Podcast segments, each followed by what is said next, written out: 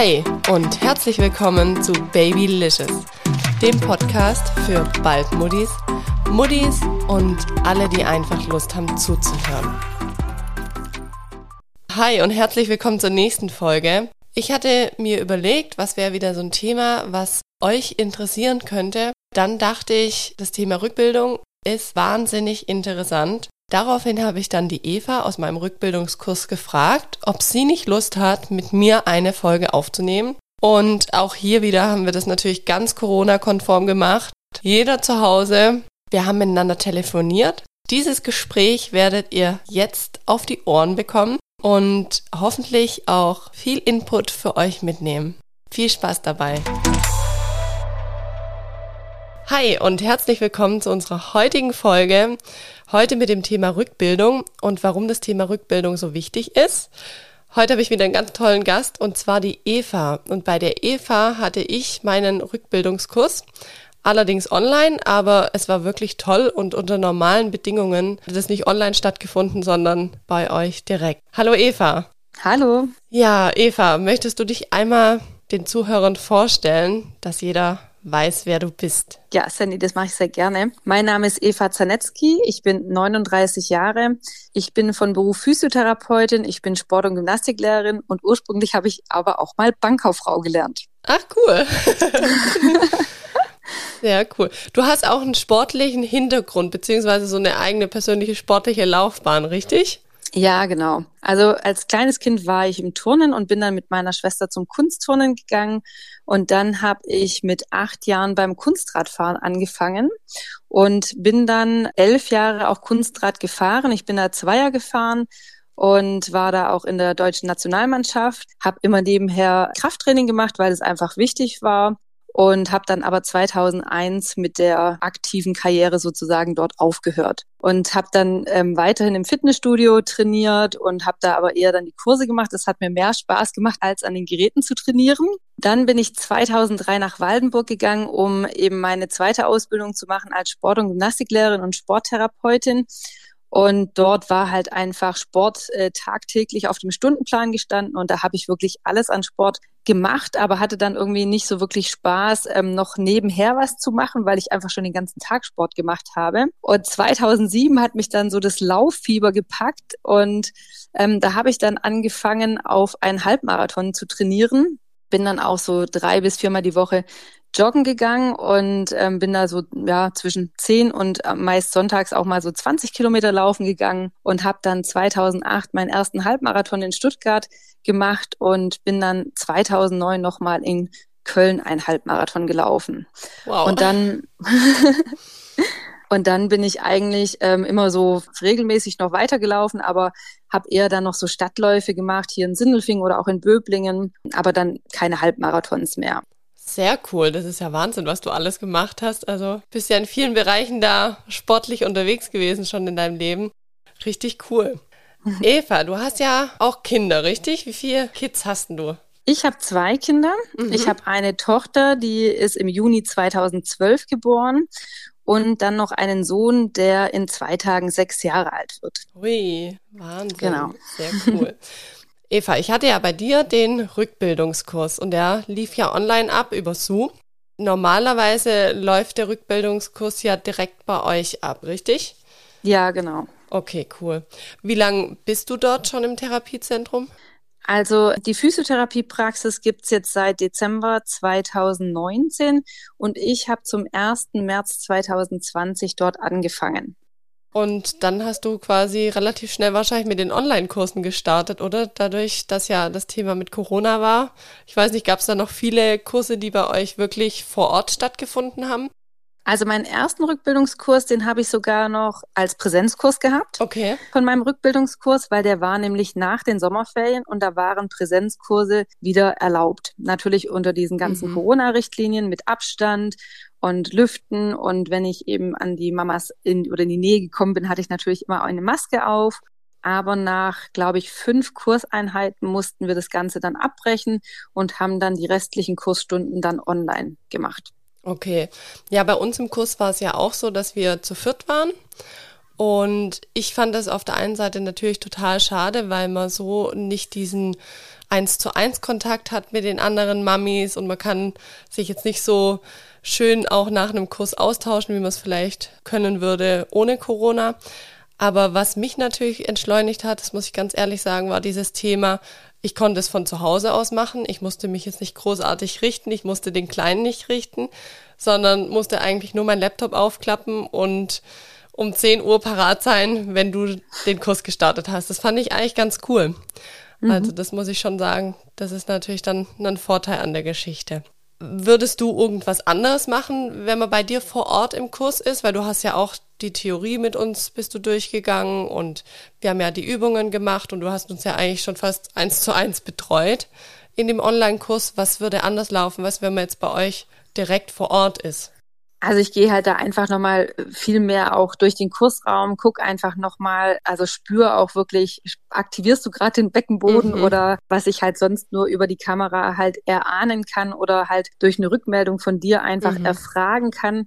Und da bin ich halt einfach dann doch nochmal näher an dir dran. Und es, ich sehe natürlich auch irgendwelche Ausweichbewegungen schon nochmal deutlich besser als über dieses kleine Bild, mhm. das ich dann halt auf meinem Bildschirm habe. Ja.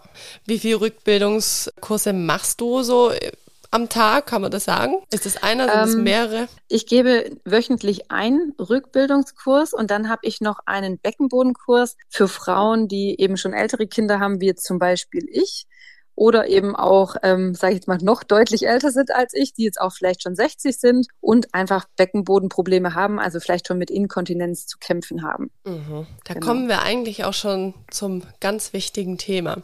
Eva, mhm. wieso sind Rückbildungskurse so wichtig für eine frisch gebackene Mama? Weil manche lassen das ja auch. Also manche sagen auch, nee, brauche ich nicht. Ja, ja. Also habe ich auch Freundinnen und ich habe dann auch immer gesagt, der Beckenboden ist halt wirklich durch die Schwangerschaft und aber auch durch die Geburt einfach in Mitleidenschaft gezogen worden. Und das vergessen einfach total viele und denken halt, naja, ich war ja davor fit und dann regeneriert sich das Ganze auch. Viele haben halt doch auch wirklich Geburtsverletzungen, wie zum Beispiel ein Dammriss oder auch ein Dammschnitt. Und der Beckenboden ist natürlich auch durch die Geburt einfach auch völlig überdehnt. Und der Beckenboden ist ein dreischichtiger Muskel, der halt auch dann wieder trainiert werden muss. Also weil jeder von euch kennt das sicherlich, dass man mal einen Gips vielleicht auch hatte und wenn man den Gips wegmacht nach sechs Wochen, dann hat man halt irgendwie ähm, eine halb so dicke Wade wieder vor mhm. und es dauert relativ lange, bis sich auch die Wade wieder so angeglichen hat an die gesunde Wade. Und so ist es halt beim Beckenboden auch. Also der muss auch trainiert werden, um eben auch wieder die gleiche Kraft zu haben, wie er auch davor hatte. Okay. Eva, du hast gerade auch gesagt, wenn man jetzt zum Beispiel auch eine Geburtsverletzung hatte. Ich hatte zum Beispiel auch eine Geburtsverletzung zweiten Grades und äh, bin gerissen. Mhm. Was macht das mit meinem Beckenboden? Weil ich dachte immer, das ist äußerlich. Der Beckenboden ist ja ein Muskel. Ja. Bei den Geburtsverletzungen unterteilt man in vier Grade. Das heißt, bei Dammriss Grad 1 ist nur die oberflächliche Schicht betroffen. Das heißt, wirklich nur die Haut hat kleine Einrisse und das ist jetzt auch nicht weiter schlimm, weil das ist so dann wie eine Schürfung. Das kann natürlich schon auch schmerzhaft sein, aber das heilt relativ schnell und auch gut. Bei Grad 2 ist wirklich auch die Dammmuskulatur betroffen. Und das dauert natürlich einfach länger, bis sowas wieder heilt. Und ähm, da merkt man natürlich auch einfach mehr, dass der Beckenboden auch wieder auftrainiert werden muss, als bei Grad 1 zum Beispiel.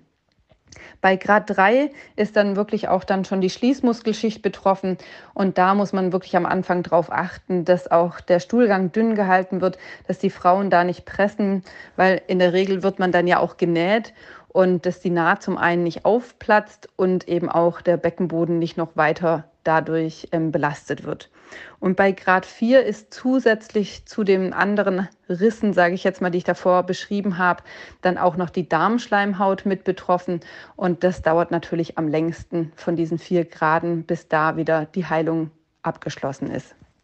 Eva, was hältst du? Ich habe am Anfang total gerne meinen Sohn in der Trage getragen, weil es für mich einfach praktisch war. Ich konnte nebenher Haushalt machen. Der hat auch super gut geschlafen. Am Anfang sind die Knirps ja nicht arg viel schwerer als vier Kilo.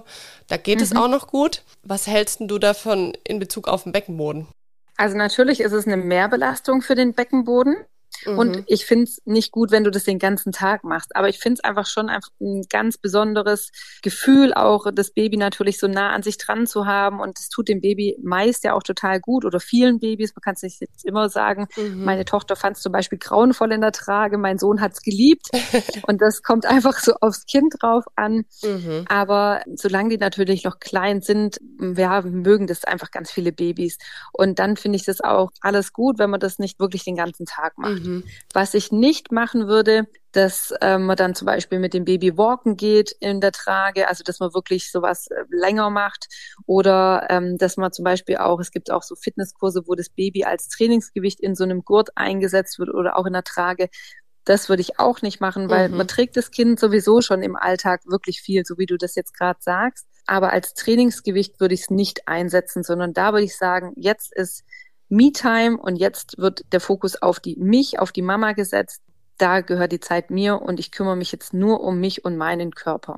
Ja, apropos so zu der Me-Time, das habe ich auch gemerkt. Also im ersten oder in den ersten beiden Online-Kursen, da hatte ich den Kleinen noch bei mir und habe den dann auf einer Decke krabbeln lassen oder habe ihn schlafen gelegt. Und ich habe dann einfach gemerkt, wenn er nicht mehr gut getan hat, dann war ich voll raus, auch mit meiner Konzentration, was das Beckenbodentraining angeht da habe ich dann irgendwann entschieden, dass zum Beispiel meine Mama zu den Zeiten, wo wir einfach dieses Online-Training hatten, kommt und den Kleinen in der Zeit hütet, weil ich einfach gemerkt habe, da kann ich mich viel besser auf den Beckenboden konzentrieren, weil ich finde, viele Übungen sind auch so, wo man sich total konzentrieren muss.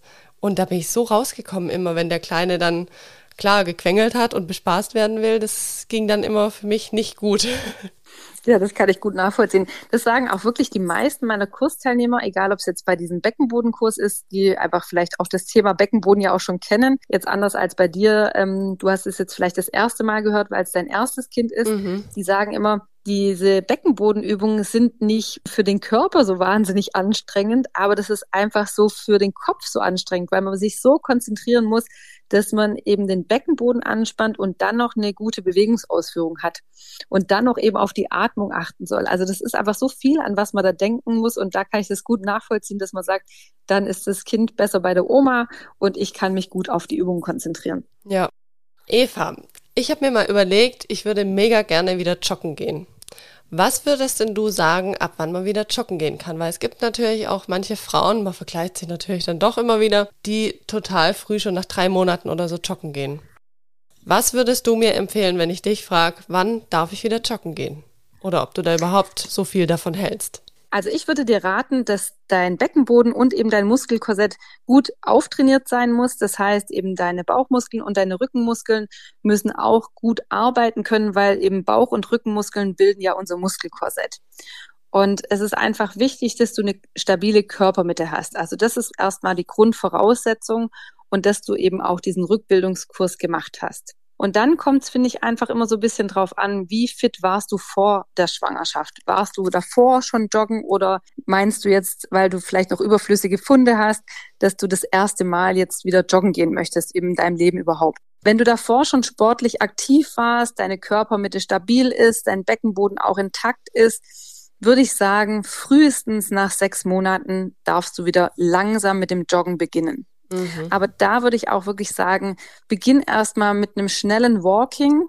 Und wenn du das gut, sage ich jetzt mal, überstehst, ohne danach ein Druckgefühl nach unten zu haben oder so ein unangenehmes Störgefühl, das haben manche, das fühlt sich dann an, als ob so ein Tampon nach unten rausrutscht und es da irgendwie im Scheidenbereich irgendwas stört oder du sogar Urin verlierst, dann würde ich sagen, okay, dann beim nächsten Mal probier mal vielleicht 500 Meter auch zu joggen. Mhm. Und wenn du davor einen sechster Schnitt gelaufen bist, als Beispiel, also vor der Schwangerschaft, dann würde ich sagen, peil mal einen siebener Schnitt an. Und wenn das gut geht, dann ähm, kannst du dich dann auch dann langsam auch vielleicht mal steigern. Aber erst würde ich gucken, dass du die Strecke verlängerst und dann erst auch mit der Geschwindigkeit hochgehst.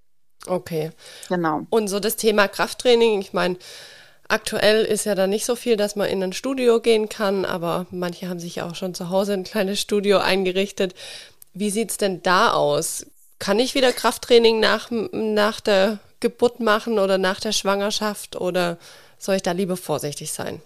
Also da kommt es halt auch einfach drauf an, was du für Krafttraining machst. Du kommst ja jetzt selber aus dem Kraftsport und wenn du, sage ich jetzt mal, wirklich wieder mit richtig hohen Gewichten arbeiten willst, musst du da eben auch langsam beginnen. Also mhm. Also frühestens wirklich ab der 18. Woche wirklich, und da ist wieder wichtig, dass deine Körpermitte eben stabil ist, dein Beckenboden auch wirklich ähm, gut ähm, auftrainiert ist. Und es ist wichtig, dass du dann bei allen Übungen auch den Beckenboden mit eben aktivierst. Sag mal, du machst hier ein Reverse Butterfly, du atmest aus, aktivierst dabei deinen Beckenboden und machst dann eben deine Bewegungsausführung. Mhm. Und da würde ich halt einfach auch gucken, dass du langsam beginnst mit wenig Gewichten, dann lieber viele Wiederholungen und dass du da langsam wieder reinfindest, aber wirklich erst ab der 18. Woche okay. nach der Geburt. Und wichtig ist einfach langsam und wahrscheinlich auf seinen Körper bei den ganzen Sachen zu hören, oder? Ja. Was man eben auch bedenken muss, du hast halt durch ähm, diese ganzen Hormone, die noch durch die Stillen freigesetzt werden, einfach auch so eine Weitstellung noch vom Becken und die Bänder sind einfach noch viel lockerer. Und du hast dadurch einfach eine gewisse Instabilität im Beckenring und auch in der Wirbelsäule.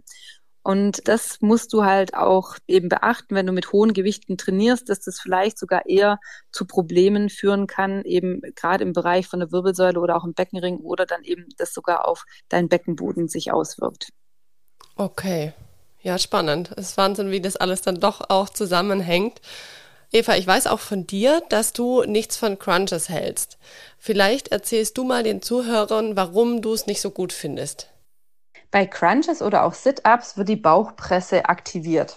Das heißt eben, unser ganzes Muskelkorsett um unser Rumpf herum ist aktiviert und dadurch steigt unser Bauchinnendruck. Und das hat zur Folge, dass dann der Beckenboden nach unten rausgeschoben wird. Und das ist ja das, was wir die ganze Zeit nicht wollen. Du hast es ja auch im Rückbildungskurs schon gelernt. Bei der Ausatmung hast du den Beckenboden eben immer aktiviert, dass er eben dann die Organe sozusagen nach oben schiebt, beziehungsweise eben der Beckenboden nach oben angehoben wird. Was zusätzlich noch passiert bei diesen Crunches, ist, dass die Rektusbäuche auseinandergeschoben werden.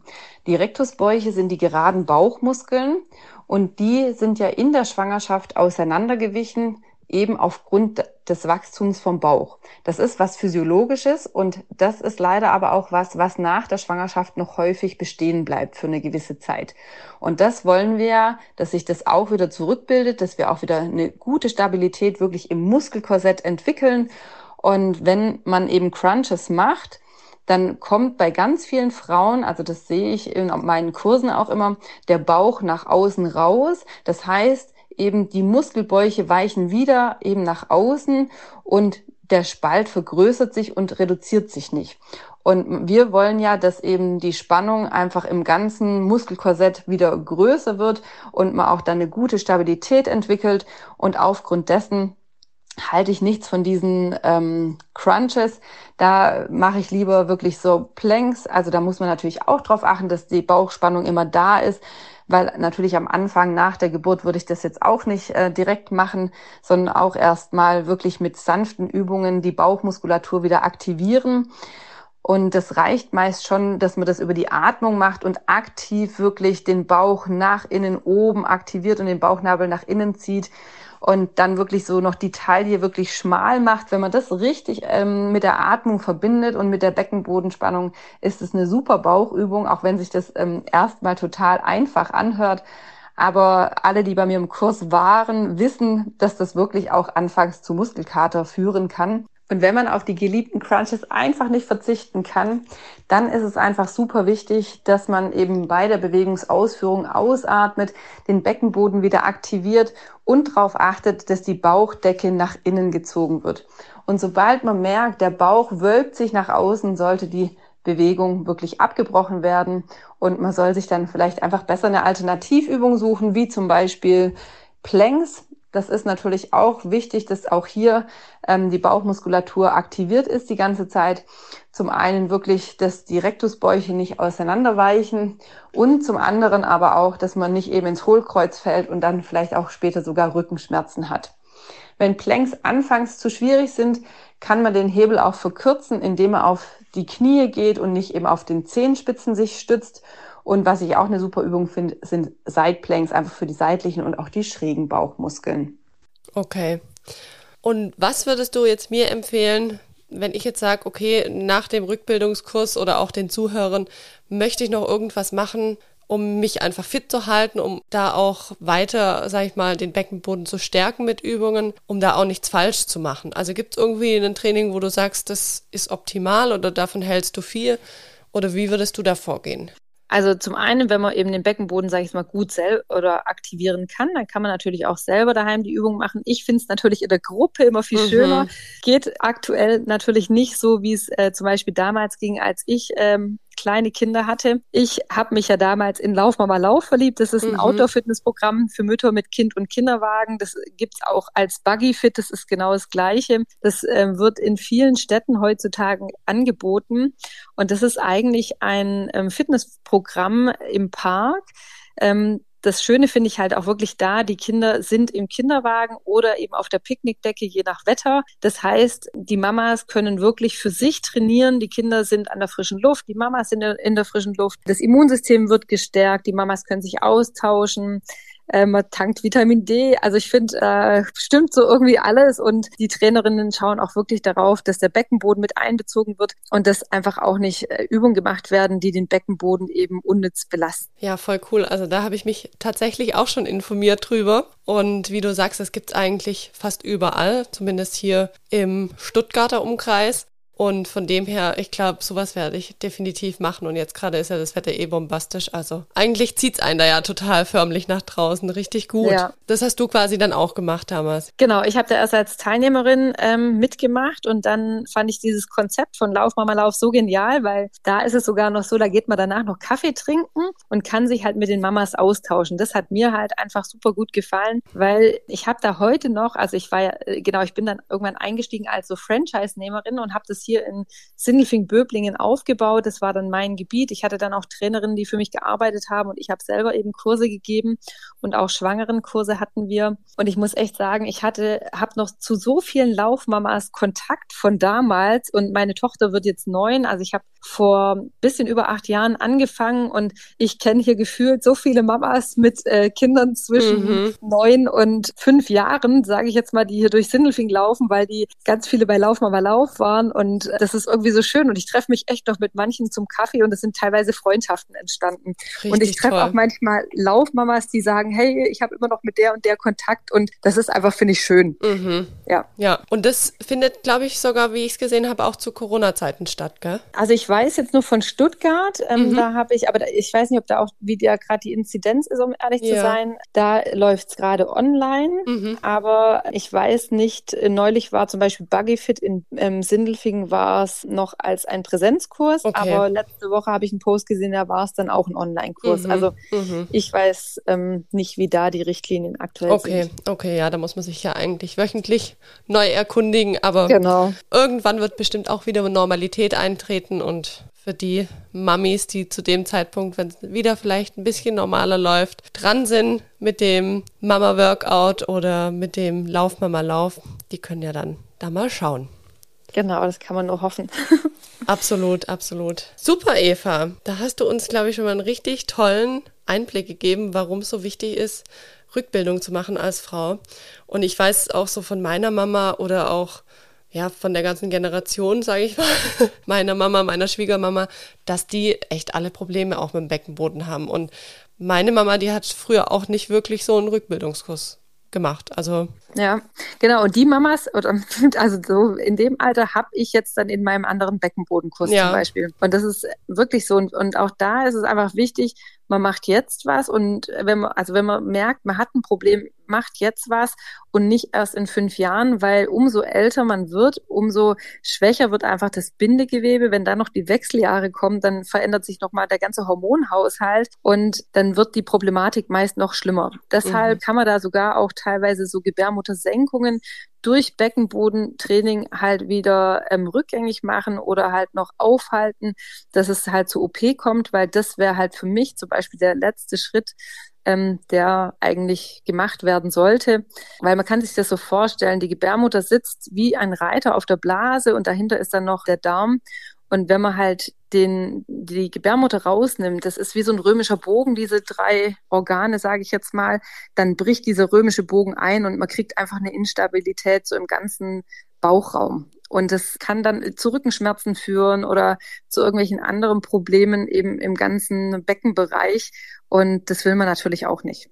Ja, das ist klar. Aber was du damals bei uns im Kurs gesagt hast, das weiß ich und da ja, das hat mich irgendwie so ein bisschen runtergeholt. Ich dachte immer so kurz nach der Geburt, oh Gott, ich muss mich um Rückbildungskurs äh, kümmern. Und dann waren es bei mir, glaube ich, drei Monate, nachdem mein Sohn geboren war, dass ich dann erst den Kurs bei dir begonnen habe. Und manche haben aber schon nach zwei Monaten begonnen und ich habe mir da voll den Druck gemacht, weil ich mir dachte, wenn man das nicht frühzeitig macht, dann macht man sich quasi was kaputt oder dann ist es vorbei. Aber du hast, glaube ich, mal gesagt, es ist egal wann, man kann immer noch was dafür tun. Genau. Okay. Also ich finde schon auch, also ich habe schon meine ersten Übungen im Kreissaal gemacht, aber so, so ganz easy peasy Übungen und erstmal nur geatmet und sowas und auch den Beckenboden leicht aktiviert. Aber das ist natürlich, ja, wahrscheinlich so eine Physiokrankheit, das macht das mhm. wahrscheinlich kein Otto Normalbürger, aber man kann wirklich immer noch was tun. Also klar, wenn es dann ganz schlimm ist, irgendwann nicht mehr, wenn es äh, eine Gebärmuttersenkung dritten Grades ja. ist, dann muss eine OP her. Aber wenn das jetzt ersten Grades ist, kann man durch Beckenbodentraining noch echt viel aufhalten. Mega gut, das ist auch sehr, sehr gut zu wissen. Schön, Eva. Dann vielen Dank, dass du hier mit die Folge bereichert hast. Sehr gerne. Voll cool. Danke, dass ich dabei sein durfte. Na, gerne, gerne. ich hoffe, euch hat diese Folge gefallen. Ich fand es wahnsinnig spannend von Eva einfach da nochmal so diese Fakten zu hören zum Thema Rückbildung wenn ihr auch die nächste Folge hier bei Babylicious nicht verpassen wollt, dann abonniert diesen Podcast auf iTunes und Spotify und folgt mir gerne auf Instagram. Dort können wir uns über die einzelnen Folgen sowie über alle Modi-Themen austauschen. Ich freue mich drauf.